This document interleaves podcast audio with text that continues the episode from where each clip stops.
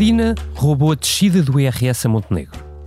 Mas como era preciso dizer alguma coisa sobre o orçamento naquela noite, e porque quem não tem cão caça com gato, Montenegro saiu-se com isto. Isso é um orçamento pipi, um orçamento que aparece bem vestidinho, muito apresentadinho, mas que é só aparência.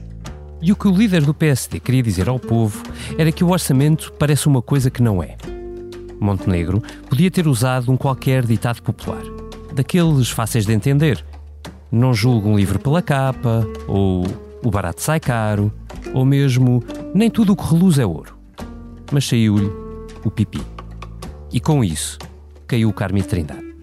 Já diz o povo sábio: em boca fechada não entra mosca. Ou quem fala demais dá bom dia a cavalo. Pois é, a menos de oito meses das europeias, com as sondagens a mostrar o PSD em perda, não adianta tapar o sol com a peneira. Montenegro tem a cabeça a prémio e adversário à perna. Se o PSD precisar de si, depois destas europeias, estará disponível? O PSD não vai precisar de mim porque vai ganhar as eleições europeias. Mas quando diz que não vai precisar. Hoje, na Comissão Política, olhamos para o futuro de Luís Montenegro, que não parece pipi, mas também para a disputa que aparece à esquerda entre um Medina de mãos nas contas e um Pedro Nuno de comentário afinado, à esquerda. Entre por aqui, esta Comissão Política cheira a uma nova Lisboa. Qual é a ideia? Ei, ei. Não ouves a tua cidade a chamar por ti. Entra na zona. Yeah, yeah. Digas que tens de sair para acontecer. Eu já não vou. Subscrever o Expresso é ter acesso à melhor informação, a uma vasta oferta de conteúdos exclusivos e à opinião de referência. Subscrever o Expresso é tornar-se membro do nosso clube, poder ser voz ativa de uma comunidade informada e beneficiar de vantagens exclusivas. Subscreva o Expresso em expresso.pt barra digital. Expresso. Liberdade para pensar.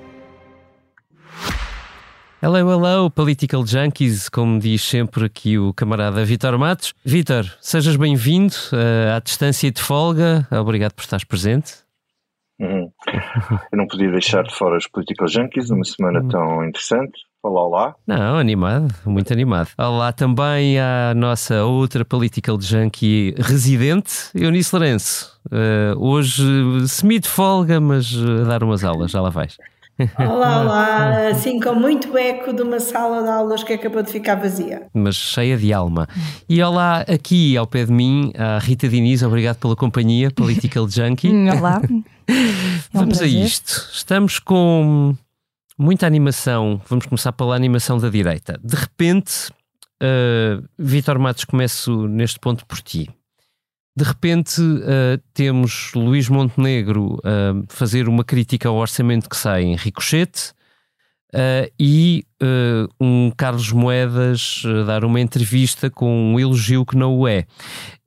eu queria te perguntar se, tal como disse Carlos Moedas, estás assim seguro de que não haverá um problema na liderança do PSD porque o PSD ganhará as europeias?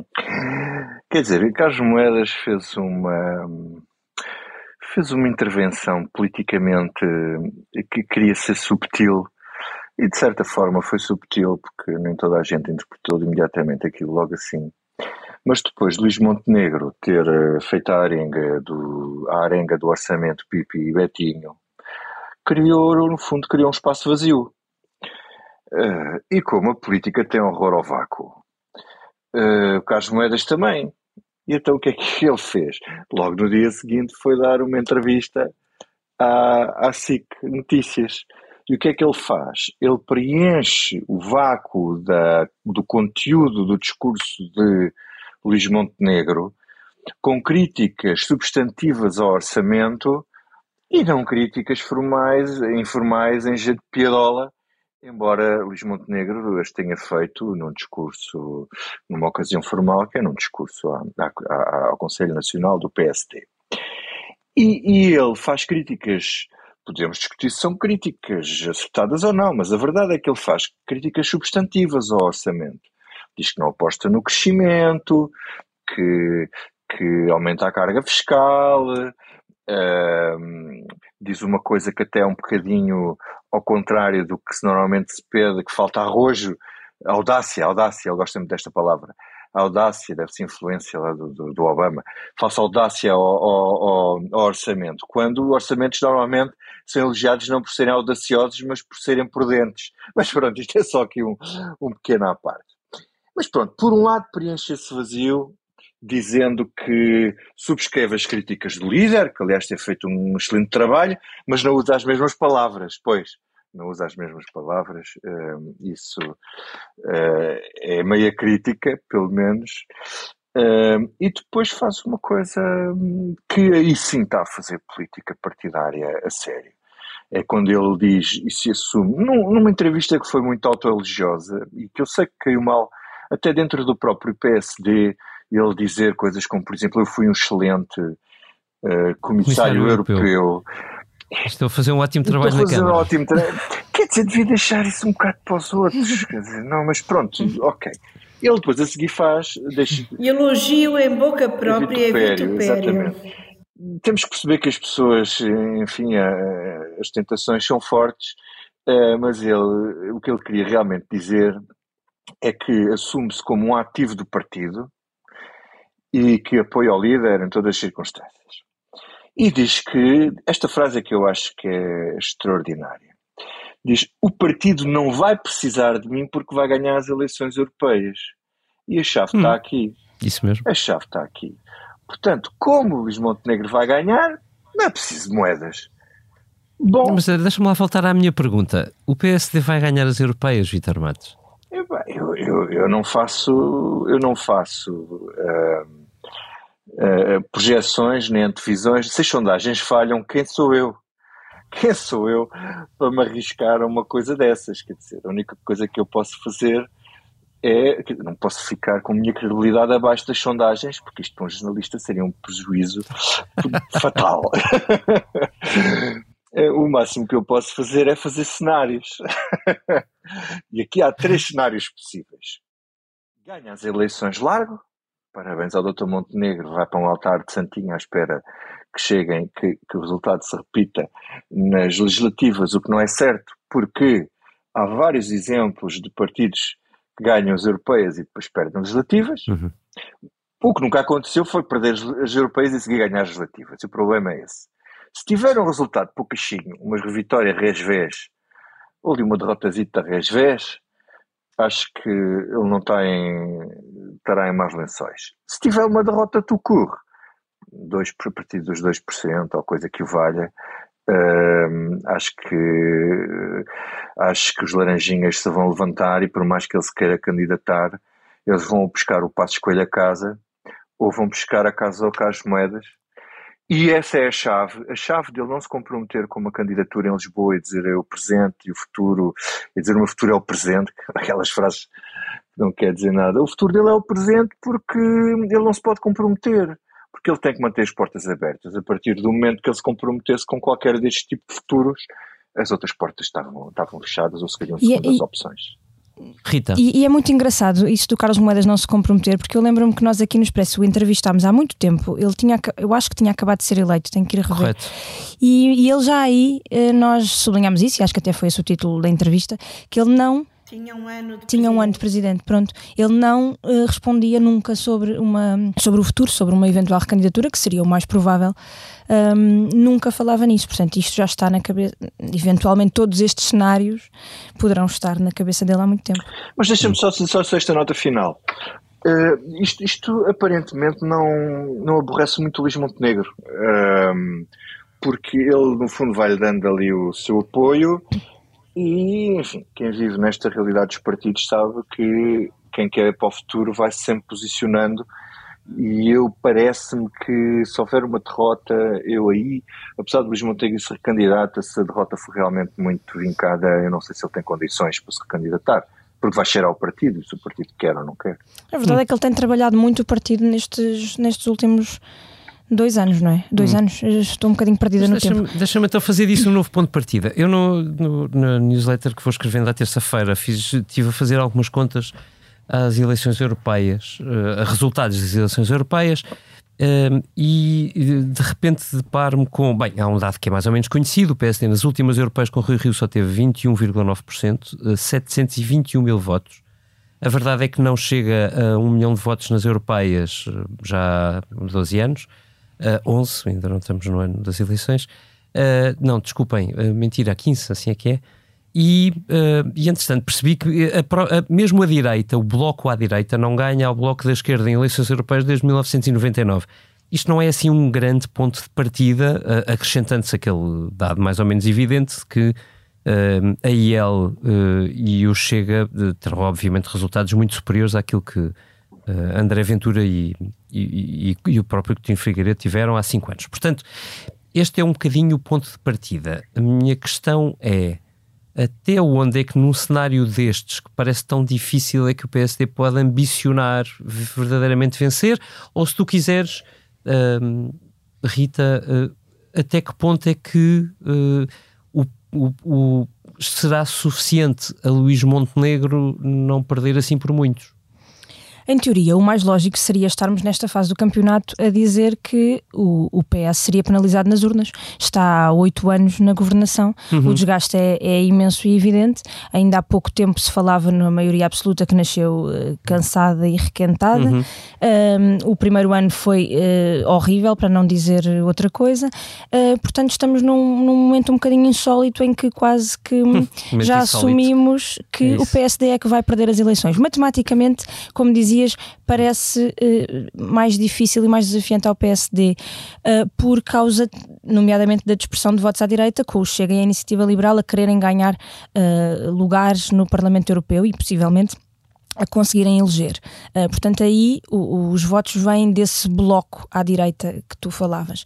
Uh, portanto, não será fácil, isso é verdade, mas uh, em teoria, eleições europeias são eleições onde é mais fácil exercer o voto de protesto, de, de, uhum. de, de é insatisfação em relação ao governo e, portanto... Pus-me a fazer contas, tipo, eleição a eleição e de repente percebo que mesmo a, ideia, uh, que é uma ideia feita, que, que, temos todos sempre presente, que nas europeias é possível derrubar governos, ou seja, é fácil penalizar uhum, governos, não derrubar, já sim. não é exatamente verdade.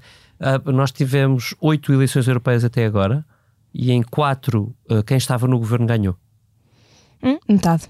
Isso Portanto, não há é propriamente é ela uma ela. regra, é isso que eu quero dizer. Sim, mas também é curioso, se nós nos lembrarmos que o início desta conversa sobre europeias, no início desta conversa sobre europeias, António Costa começou por desinsuflar muito o balão, uhum. dizendo que um, precisamente essas contas de que um, não era por o partido que está no governo perder eleições que isso significaria um, o governo cair ou, ou, eventualmente não ganhar legislativas seguintes, enfim, uh, foi, foi sempre desinsuflando esse balão muito à boleia da conversa que Marcelo Rebelo de Sousa tinha na altura de que as europeias serão um momento decisivo para fazer o teste à, à governação e à legitimidade desta maioria absoluta e ao Estado uh, da governação. Ele começou sempre por desinsuflar, tal como Luís Montenegro fez, na, numa primeira declaração disse isso mesmo, que parte de um ponto baixo e que, portanto, uhum. perder por dois ou três não será dramático não em relação ao que aconteceu uhum. nas últimas. Uh, agora também já mudou o discurso porque sabe que tem que galvanizar uh, as tropas e não é pode fazer... Este fim de semana Luís Montenegro diz mesmo uh, que os portugueses deram um cartão amarelo ao governo nas eleições europeias. Uh, portanto, o próprio Luís Montenegro já interiorizou que tem de pôr a fasquia mais alta porque uma fasquia baixinha não lhe vai Sim, dar. Sim, ele começou por fazer isso é na Universidade de Verão do PSD, em que Durão Barroso foi lá elevar uhum. mesmo a fasquia e ele uh, respondeu, respondeu a isso uh, elevando a fasquia e dizendo que era para ganhar. Há aqui uma fasquia muito móvel. Eunice, tu uh, supões que. O que é que tu adivinharias? Que é mais difícil isto para um líder do governo oito anos depois ou para um líder da oposição que tem uh, pouco tempo, mas muitos obstáculos? Não há cargo político mais difícil do que o de líder da oposição. Hum. Um, e, portanto, as europeias são mais difíceis para o líder da oposição, porque o líder do governo, e em concreto nas próximas europeias, o líder do governo terá quase nove anos de governação, um mau resultado será sempre explicável pelo desgaste do governo e por serem umas eleições que podem servir para dar cartões amarelos, não derrubando uh, o governo. Portanto, eu acho que o papel de Luís Montenegro é mais difícil. Acho que a vitória ou derrota de Luís Montenegro não será tanto a vitória ou derrota nas, nas eleições, no sentido de ser o primeiro ou não. A grande medida será a votação que o PS venha a ter. E há aqui um pequenino fator que até dificulta uh, ainda mais a missão de Montenegro, hum. que é uh, PS e PS, PSD e CDS vão separados às europeias. E isto já é um, um suponhamos, mas eu acho que vai haver algum voto por pena no CDS. Ou seja, vai haver inclusive eleitorado eh, PS, eleitorado que até pode ter votado PS em 2022 e que agora não está uh, satisfeito e que, que, se fossem umas mas que se fossem umas legislativas voltaria a votar PS por não estar convencido com o PSD, mas como são umas europeias vai votar no CDS para que o CDS não acabe. Ah, eu, eu, eu, por acaso não tenho essa, não tenho essa tua visão tão cristã da, da questão do, do CDS. eu estou a ter Epá, esta CDS, visão. Parece que o Eunice está a falar dentro de uma igreja. Está, morreu. Pá, morreu e está enterrado e não estou a ver a malta caridosamente a votar no PS. No CDS acho que vai tudo deve votar no Chega e Iniciativa Liberal. Pá. Eu tenho esta visão porque este suponhamos que eu estou a dizer é concreto na minha cabeça para duas pessoas que já me disseram que vão fazer isto. Hum. Portanto, e que não são católicos, não, uma é, uma é e o outro não. Uh, portanto, seja por uh, uh, pena, seja por saudades. saudades do CDS, seja por devor, devoção democrática, eu acho que isto pode acontecer. E cada voto que for para o CDS é um voto provavelmente a menos uh, no PSD. Aliás, há quem nos dois partidos defenda que devessem ir já juntos às europeias. Pois, Luís Montenegro disse nem pensar, este fim de semana deixou esse não definitivo uh, também. Eu acho que dentro do CDS também há muito quem reconheça que é preciso que o CDS faça prova uhum. de vida nas europeias para então depois eventualmente ir uh, às legislativas uh, coligadas. Há, há, aqui também outro fator, que é as eleições uh, internas do PSD acontecem logo a seguir às europeias, segundo, olhando assim para o calendário, porque as últimas foram mesmo em, maio, em junho, julho, um, estas terão de ser depois, porque são necessariamente a seguir às europeias, mas serão logo a seguir. Não dá muita margem a um eventual candidato uh, de fora para hum, fazer, formar a sua, a sua campanha e entrar em ação. Não, não, é, não é de todo impossível, mas isto joga um bocadinho a favor de, de, de Luís Montenegro, que já anunciou que será sempre, sempre candidato. Há um que não, Há um precisa, que não precisa. Que está na reserva. E já fez saber que está na reserva. Chama-se Pedro Passos Coelho e se ele tira a cabecinha de fora. Um Luís Montenegro não tem condições para. Não sei se ele iria contra, fazer uma campanha é, ativa esse, contra Luís é Montenegro. esse é o problema, é que Luís Montenegro já se apressou a dizer que. Condicionando seria, claramente. Que seria candidato e parece-me que isso tem só um objetivo, não é? É evitar que alguém apareça nas europeias a dizer houve aqui um pouquinho que. Ele fez pior que isso ele não só anunciou que se vai recandidatar, como pediu em direto ao ISEG emprego para Passos Coelho para que ele não o chateie. Não. Foi de muito mau gosto. Porque, mas isto... ele não o chateie foi uma conclusão tua, bastante legítima, mas, mas, mas, ele não o disse. Não, essa parte ele não disse. Mas, mas eu, mas eu deixa-me dizer aqui uma coisa um bocadinho, corrigir um bocado aquilo que eu disse há pouco. Uh, o Luís Montenegro, quando diz que se recandidata, mesmo que perca, é óbvio que se, se, a derrota for muito significativa e ele vir que não tem condições, poderá avaliar isso. Não, sim, aí... Mas a verdade é que Rui Rio fez isso.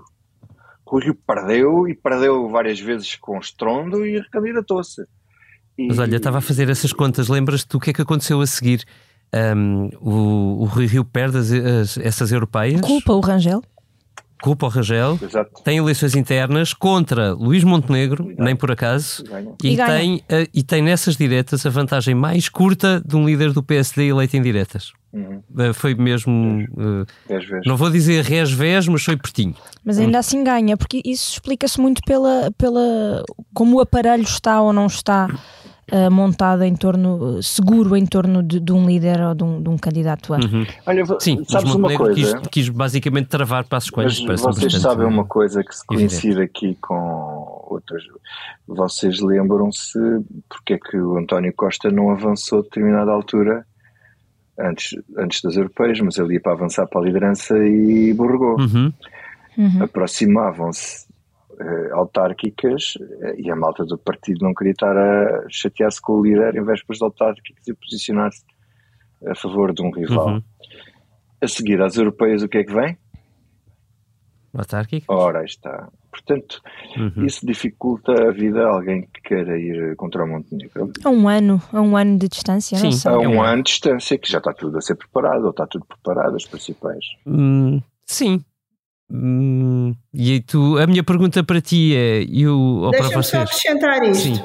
Sendo que as autárquicas são muitas vezes eleitas pelos líderes do PSD como o fator de apreciação, porque o PSD uh, mostra nas Uhum. autárquicas se está uh, confortável e bem implantado no país ou não.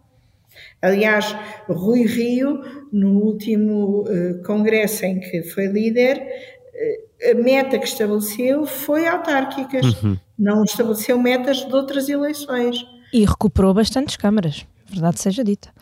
Hum. Uh, esse é um bom ponto. Já agora, digam-me uma adivinha para vocês, uma prenda para quem ganhar. Quantos Além líderes, quantos, quantos, quantos primeiros ministros já foram derrubados em europeias e quantos líderes da oposição já foram derrubados em europeias? Hum. Primeiro-Ministro zero, Primeiros ministros zero, correto? líderes da oposição zero. Líderes da oposição dois. Vítor Constâncio caiu logo Ah. a seguir às europeias no Partido E Socialista. António José Seguro. E António José Seguro. Ah, António Costa cinco. vira Foi uma vitória, por poucos. Esse aí era um, é. esse aí foi muito. Exato, esse eu falhei. Mas esse até ganhou. Constância não me lembraria, ganhou. mas o seguro. Já foi é. há bastante tempo, é verdade. É um dado relevante que mostra que estas uh, europeias. Estás a falar de autárquicas ou de europeias? Europeias? Europeias. Europeias. São mais relevantes para o PSD do que para o governo, É eventualmente. uma possibilidade, vá, é uma tese. Já agora que falamos de candidatos e do que é que é relevante, deixa-me virar aqui a agulha para o lado esquerdo. Rita Diniz, tu tens eh, observado a par e passo, com eh, enorme cautela e notícias posteriores, eh, o, a entrada em cena de Pedro Nuno Santos como comentador televisivo. O que é que tens visto? Foi uma entrada, hum, não foi a pé juntos, também nunca seria. Ele hum, pareceu-me que nunca poderíamos esperar que assim o fosse. Uh, ele tem muitos anos pela frente nesta qualidade, até 2026 tudo indica, uh, se for até 2026, ele tem dito sempre que não será candidato ao PS no próximo Congresso, agora já em março do ano que vem, portanto o, o seguinte será em 2026. Um, portanto, são muitos, muito tempo ainda até lá. Começou devagar, mas com muita hum, com muito que se lhe diga. O comentário de ontem, desta segunda-feira, uh, na SIC, foi particularmente hum, habilidoso ao nível da reação ao, orçamento de Estado do seu antigo colega de governo, uh, Fernando Medina. Arquivo e rival, acrescentaria eu. Exatamente, um, em que Pedro Nuno Santos começou por fazer elogios muito rasgados ao documento, o belíssimo orçamento, muito equilibrado e que faz a quadratura do círculo dando uh, tudo, não a todos, mas a quase todos, e mesmo assim mantendo as contas equilibradas e, e conseguindo excedente, e depois muito devagarinho vai ao ponto. Uh, deixando também elogios pelo meio a Fernando Medina, que tem uma grande sensibilidade política, disse ele, um, vai ao ponto de, de, de, dizer que faria muito diferente e usou mesmo essa expressão: era possível fazer diferente com este excedente. Fez ali umas contas rápidas dizendo que, pegando nos próprios números do governo, em que previa uh, no orçamento do Estado para 2023 um excedente orçam não, um déficit orçamental de 0,9 uhum. E que agora retifica para um excedente de 0,8. Correto. É isso. Pronto. E que dá essa margem de 1,7 pontos percentuais é equivalente a 4 mil milhões de euros e que pegando nesse dinheiro então aplicava-o nomeadamente uh, a fazer as pazes com as classes mais massacradas da administração pública, como os professores e os médicos. Um, e portanto diz que a redução da dívida pública tem que ser feita e é muito vantajosa, elogios, elogios, elogios, elogios, mas não desta forma tão rápida.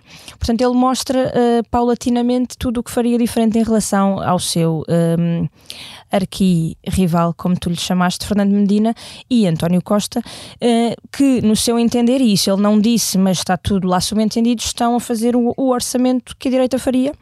Uhum. E, e, nesse sentido, uh, ele faria diferente. Hum.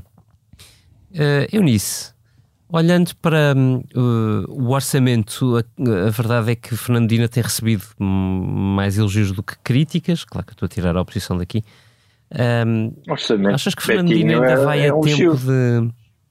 Hum. Sim, Betinho é elogio, arranjadinho. Arranjadinho é elogio, arranjadinho. Uh, Isso é para ti que és de Campo de Ourique. Se calhar não é dependendo dos públicos, é verdade. Exato. Uh, a, minha, a minha pergunta é: achas que, ele, achas que Fernandino ainda vai a tempo para, para se meter no caminho de Pedro Nuno? Vai. Eh, eu não sei se algum dia já tive mais certezas sobre uh, um dia eles estarem frente a frente numas diretas no PS. Eu acho que cada um vai fazendo o, o seu caminho, que o orçamento nisso tem sido, tem ajudado à clareza. A posição de Pedro Nuno esta segunda-feira à noite na SIC é uma posição muito mais próxima das críticas feitas pelo Bloco e pelo PCP do que é a posição uh, do PS sobre o, o, próprio orçamento. E Pedro Nuno Santos, aliás, logo no primeiro, na sua primeira noite de comentário, também eh, mostrou as suas saudades da geringonça. E penso que continuará a fazer isso. Acabou a defender seu... o PCP e o Bloco, aliás, nos dois programas, nos dois nas programas, duas semanas. Neste último também. E, e, a posição, o que ele diz sobre os médicos e sobre os professores e sobre usar o excedente para isso, é, no fundo, a maior crítica que os seus antigos parceiros de esquerda fazem ao orçamento, enquanto que Fernando Medina disse ao Expresso que não se deve usar excedente para as reivindicações do momento. Uh, do momento. Eu acho que cada um deles tem ambição, cada um deles faz o seu caminho. Acho que a dada altura, Fernando Medina tem dúvidas, já teve dúvidas, terá dúvidas da sua capacidade dentro do partido e do tipo de apoio que conseguirá dentro do partido. E por outro lado, Pedro Nuno tem muito tempo uh, à sua frente. Nós no, no Expresso esta semana tínhamos um, um texto da Rita que eh, na versão papel não tinha fotografia, mas na versão online tinha uma fotografia de Fernando Medina e Pedro Nuno a andarem num corredor do Palácio de Belém, quando Pedro Nuno saiu do governo, e no meio deles, um bocadinho atrás, está Duarte Cordeiro. E eu e a Rita já escrevemos uh, sobre isso, acho que até já mais do que uma vez que Eduardo eh, Cordeiro pode vir aqui a ser a terceira via, que pode uh, unir um PS que nunca se uniria nem em torno de Medina, nem em torno de Pedro Nuno. E isso só será possível se eles perceberem que nunca conseguirão uh, unir o PS. O, o Primeiro-Ministro, numa, numa entrevista ao, ao podcast de Francisco Pinto Balsemão, uh, dizia que houve uma lição que o PS aprendeu eh, desde o Guterres, que é eh, não se dividir, não, não voltar a entrar em guerras fraticidas. O PS aprendeu, ele, António Costa, não, porque abriu uma guerra quando defenestrou uh, derrubou, quando deu jeito. pé no seguro, mas uh, aqui a questão entre Fernando Medina e Pedro Nuno Santos é haverá um momento em que António Costa uh, sairá com dúvidas que o próprio tem vindo a semear sobre se esse momento é ou não em 2026. E quando esse momento chegar, conseguirão eles unir o PS e, percebendo que não conseguem, serão capazes de ter a humildade de não avançar e dar o lugar ao seguinte? Muito do que aconteceu nos partidos está socialistas tão católica da Europa. Nisso, não está? Está, está, está, cheia de, está cheia de fé hoje. É, é, é, deve, ser, deve ser das faltas. A política só é ecuménica quando a derrota é, é certa. Quando a derrota não é certa, não é comunismo na política. Não é a mesma coisa a que a questão é será que Fernando Medina é capaz de perceber que tem uma derrota certa e desistir? Será que Pedro Nuno é capaz de perceber que, menos tendo uma vitória, divide o PS e o PS dividido pode ser conduzido à irrelevância que tantos partidos socialistas europeus têm hoje? Eu acho que o pós-Costa uh, vai ser um momento muito difícil no PS e que precisará de grande uh, discernimento. Uh, acho que alguns terão mais do que outros. Vitor. Hum. Olha, eu, eu, acho que estes dois homens estão a construir as suas personagens, suas personas políticas para o futuro. Como diria Carlos Moedas, uh, o futuro deles é o presente. e... Isso, e eles estão, estão a construir esse futuro neste presente. Uh, Fernando Medina como o prudente, o, aquele que pensa no futuro, aquele que tem um projeto que não depende das reivindicações no momento, mas das necessidades do país, aparece menos impulsivo, mais ao centro, uh, a garantir uh, governações mais estáveis contra a impulsividade de Pedro Nunes. Isto agora estou a dizer os argumentos do lado de Medina, porque eles já estão em debate. Quer dizer, a, a, a sucessão ainda não começou, eles já estão a debater no espaço público. Uh, portanto, ele, ele não, não é compatível com uh, com bravatas, com bravatas, que era, enfim, a bravata do jovem, uh, do jovem Pedro Nuno contra os banqueiros alemães, ou a bravata dele contra, uh, para, fazer mais não sei quantos aeroportos sem dizer nada a ninguém, a bravata dele na, na, na, indenização dos 500 mil euros que depois falo aqui do governo. Portanto, isto à partida, a personagem que Medina está a construir é o inverso da, da, desta uh, política mais sanguínea de Pedro Nuno Santos e, de certa forma, mais impulsiva e também mais de esquerda. E Pedro Nuno está a fazer exatamente o contrário, está a tentar redimir-se desse tipo de, de atitudes, mas ao mesmo tempo a manter posições mais à esquerda, como uh, manter a maioria do capital da TAP, como uh, pagar aos professores e, e, e, aos médicos com o excedente, uh, manter algum nível de déficit, continuar a fazer pontos para, para o PCP e para o Bloco. Um, ehm, isto, como é evidente, vai fazer o seu caminho e as pessoas dentro do PS vão se alinhar. Eu acho que o, o, o, o Eduardo Cordeiro não vai entrar nenhuma. O Eduardo Cordeiro foi sempre o número 2 do Pedro Nuno, desde a Jota, e ele nunca fará nada se Pedro, só se o Pedro Nuno, por alguma razão, não for. Portanto, acho que está completamente posto de parte.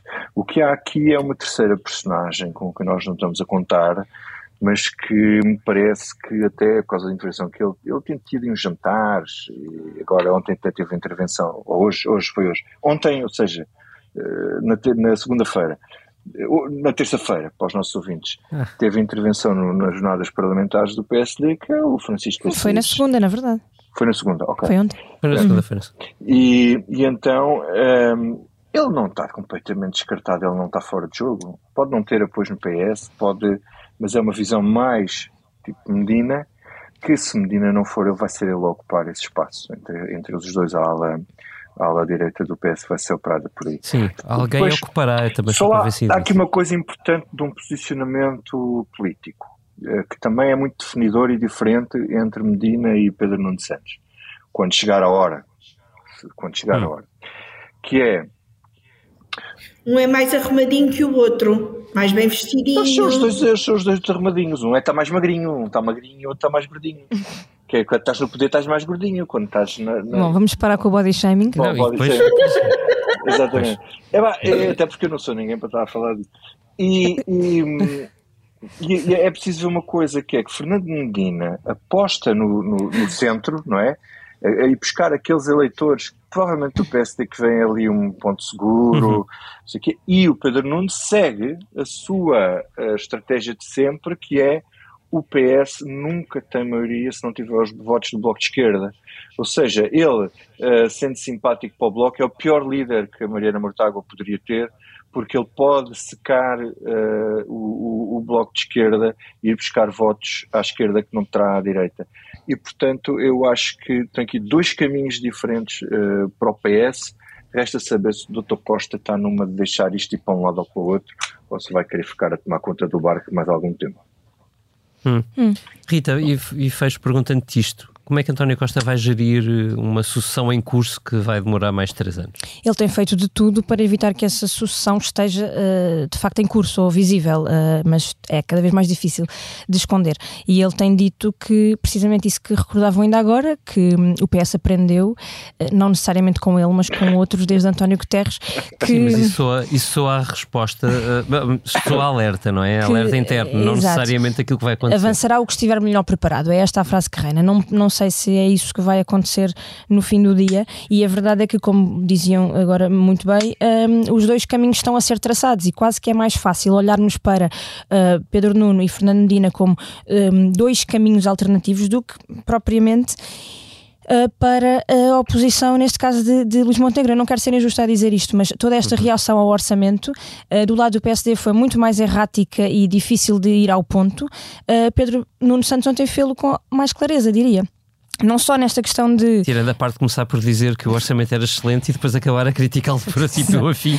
Mas não, não, não, só nesta questão do, do uh, que é, é, preciso tirar o investimento público do papel, é preciso de uma vez por todas ter investimento público como deve ser, ter serviços públicos a funcionar como deve ser e que isso não se coaduna com ao mesmo tempo termos excedente e termos o caos nas urgências uhum. que temos ou termos alunos sem, sem professores. Portanto, uh, isso ele disse com muita clareza e é um caminho diferente do de Fernando Medina. E depois, não só isso, uh, Pedro Nuno Santos e, e toda aquela ala esquerda também acham que um, não é bom para o país, para o PS, para a democracia, termos um PS muito parecido ao PSD e muito a desviar o centro para a direita, porque isso só vai beneficiar os extremos e só vai, só vai beneficiar a extrema-direita. Uh, do lado do, de, da ala mais Fernandina, mais António Costa, uh, o que parece estar a acontecer é isso mesmo, é abraçar o centro uhum. desta forma muito gigantesca, como se viu também na, na, na, na maioria absoluta. Eu, eu há pouco numa pesquisa, não sei como vim parar a uma frase que António Costa disse em junho de 2014 nas nas eleições uh, internas, na, na, nas primárias contra António José Seguro, em que dizia: se pensarmos como a direita pensa, acabamos a governar como a direita governou. e é muito interessante isso, porque uh, encaixa chave, um bocadinho como uma luva nesta crítica para esta que, conversa. que lhe é feita. Bela frase. Estava aqui a pensar que se calhar quem dera uh, algumas pessoas no PSD terem tantos eventuais sucessores tão bem preparados como nós estamos aqui a discutir no PS. Hum, também tem Carlos Moedas e Pedro Passos Coelho. Não, não sei, não, não é totalmente vazio. Não regressa ao passado, até ao presente. Que, o presente que não pensa no futuro. É o presente presente? E é isto. Não se pode pedir mais a ninguém. Vamos ao que não nos sai da cabeça. E, senhor deputado, é algo que não me sai da cabeça e acredito que é essa a minha única preocupação. Começamos com a Eunice Lourenço. Pronto, já que vocês insistem em dizer que eu hoje estou muito cheia de fé. Uh, tu foste mesmo... a Fátima, pois é. Foi pela primeira vez a Fátima no 13 de outubro, já que a Rita está Desculpa, desculpa, não queria Mas fizeram lembrar-me uh, porque estava a sair-me um bocadinho da cabeça e fizeram voltar à minha cabeça que hoje a Igreja, eh, hoje terça-feira, dia em que estamos a gravar, a Igreja Católica convocou um dia de oração e jejum para rezar pela paz na Terra Santa. Eh, esse país que não se chama assim, mas que é uma mistura de Israel e, e Palestina. E, e, estamos num momento em que eu sinto que a única coisa que de facto posso fazer uh, é rezar e, portanto, não me pode sair da cabeça que hoje ainda tenho de rezar pela paz na Terra Santa, onde o Patriarca de Jerusalém se ofereceu para ser trocado uh, por reféns e, e, e, também associado a isto, uh, lembraram que o Papa os vários apelos que o Papa Francisco tem feito e a disposição em que, em princípio, estará para ir até à COP28 no Dubai, não só pela questão ecológica propriamente dita, que também o move muito, mas por poder ser um bom local para a diplomacia da Santa Sé uh, atuar. Portanto, o que não me sai da cabeça é, é no fundo a guerra, e, mas é uh, para não, não deixar de me lembrar que a única coisa que posso fazer provavelmente é rezar pela paz e que ainda tenho de fazer. Amém. Vitor Matos, agora é tu. Um, na sequência do que o Eunice uh, estava a dizer, acho que não sei se rezar pela paz faz muito, mas uh, se tivermos as diplomacias muito atentas e funcionar com prudência, era se calhar o mais um, eficaz. Vamos a ver. Eu acho que estamos num momento muito complicado do, do, da, da, nossa história mundial, porque isto, qualquer pequena fagulha pode incendiar várias partes do mundo. Isto é, é, é com a guerra na Ucrânia e agora com esta ação terrorista do Hamas que parece Parece-me que isto é feito para desencadear a reação de Israel, para depois desencadear as outras ações. Eu não acredito nem com, nem com uh, qualquer tipo de intervenção da divina providência que seja possível fazer a paz, porque não se negocia com o Hamas. Não é possível haver paz, porque não há esforço. Eu, eu achei, por acaso, muito bonita Uh, muito bonito o texto que o Ministro dos Negócios Estrangeiros escreveu hoje no público, o que é a prova realmente que ele é um ingênuo, uh, porque pede diplomacia e mais diplomacia, mas não é possível fazer diplomacia com o Hamas. Quer dizer, eu, eu acho que o, enfim, Israel tem imensas culpas, tem imensos abusos a apontar, tem inclusivamente crimes a apontar e violações das, das, das resoluções das Nações Unidas. Mas não é negociável quer dizer, ali com o Hamas, não se senta com o Hamas à mesa. Um, e, portanto, isto, com a guerra na Ucrânia, com o senhor Putin a encontrar-se com o senhor Xi Jinping, com a Rússia a fazer negócios de armamento com a Coreia do Norte e sabe-se lá o que é que eles estão a dar em troca, tecnologia nuclear e coisas uh, que o valha, não sabemos o que é que está ali subjacente, e com o Irão a dizer que vai fazer uma ação preventiva, uh, para além das tensões todas do, no mundo árabe e pode acontecer com o Hezbollah e o Líbano, uh, eu, eu acho que estamos num momento que isto, espero que a visita de Joe Biden sirva para pedir ao senhor Netanyahu para a intervenção que ele fizer. Eu sei que é militar, ainda ontem dizia um militar me dizer assim, um general dizia assim, não, não é possível, não há intervenções proporcionais. A proporcionalidade na guerra é uma coisa muito difícil de estabelecer.